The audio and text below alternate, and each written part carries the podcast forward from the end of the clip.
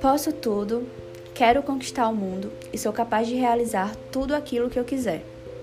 Mas calma, será? Oi, maravilhosas, sejam bem-vindas de volta ao nosso podcast. Eu sou a Rebeca, obrigada por passar um pouco do teu tempo aqui comigo. E hoje vamos falar sobre a tão temida Síndrome da Impostora, que, em outras palavras, se trata de um termo psicológico associado a um padrão de comportamento no qual nos faz duvidar da nossa capacidade, suficiência e até mesmo de acreditar que não somos merecedoras de conseguir conquistar o que conquistamos ou de chegar aonde chegamos, pelo simples fato de não nos acharmos suficientes. E isso é algo tão forte e recorrente que, mesmo que comece por, por alguma área da nossa vida, de alguma forma vai acabar nos enfraquecendo é, e nos fazendo reproduzir essa síndrome em várias outras áreas. E esse comportamento, por mais que não seja algo específico, né, do gênero feminino, ele aparece de forma predominante em nós mulheres, já que vivemos em uma sociedade patriarcal que por natureza nos induz a desacreditar das nossas próprias capacidades.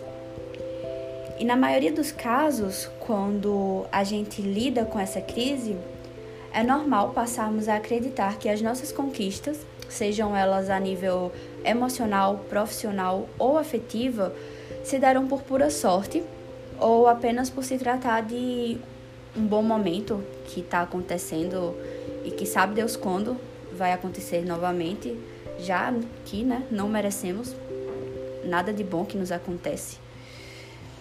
E isso acaba fazendo com que a possibilidade de encararmos as nossas vitórias como algo exclusivo nosso seja completamente descartado.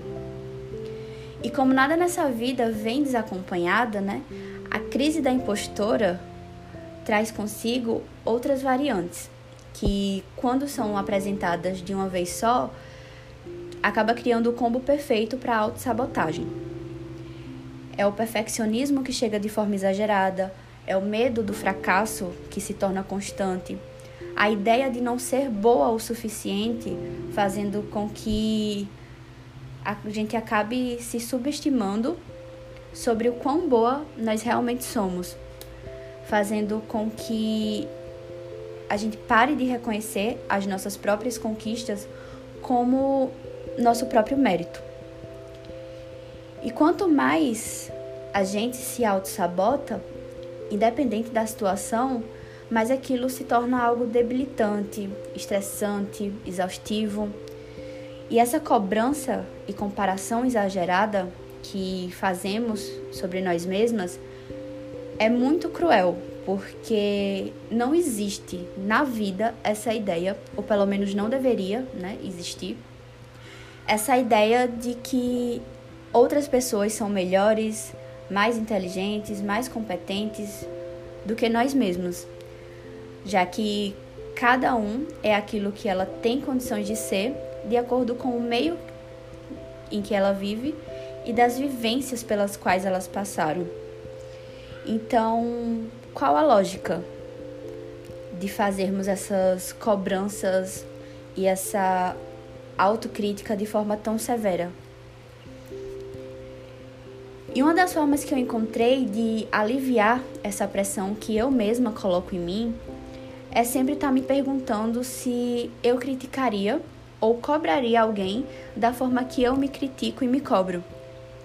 Ou se eu invalidaria o esforço e as conquistas dos outros como eu faço comigo.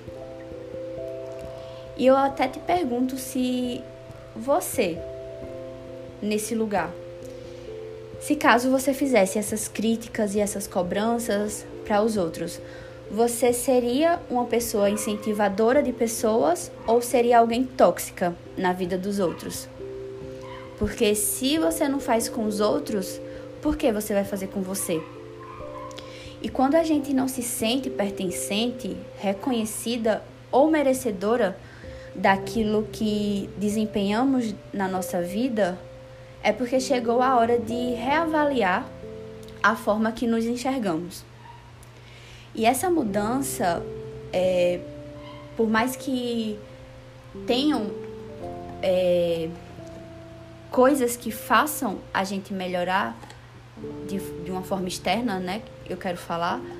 Essa mudança só acontece no nosso interior, porque não tem nada no externo que nos possa fazer mudar de ideia e enxergar essa situação como enxergar de uma outra forma. Então, que a gente comece de agora a nos apropriar das nossas histórias, nos permitindo continuar a aprender, crescendo e conquistando de forma autêntica e aceitando as nossas próprias vulnerabilidades. E hoje eu te desafio a fazer uma lista com todas as tuas realizações, conquistas, vitórias e habilidades, independentemente se elas são grandes ou pequenas, porque eu quero te fazer ver que você tem sim valor concreto para compartilhar com o mundo. Então, por mais difícil que seja, fechar os olhos e parar de dar ouvidos a essa síndrome da impostora que te faz acreditar fielmente de que você não é capaz, que isso se cesse a partir de hoje e que você se veja completamente suficiente em todas as áreas da sua vida e capaz de realizar tudo aquilo que você quer. Então é isso. Se isso aqui te serviu de alguma forma, passa adiante, deixa, faz com que outras pessoas é, tenham acesso a ouvir essa mensagem. Muito obrigada por ficar comigo até agora e que a gente possa se encontrar no, no nosso próximo encontro, que será semana que vem, toda terça, como sempre. Fiquem bem, muita luz para vocês. E é isso, minha gente. Até a próxima.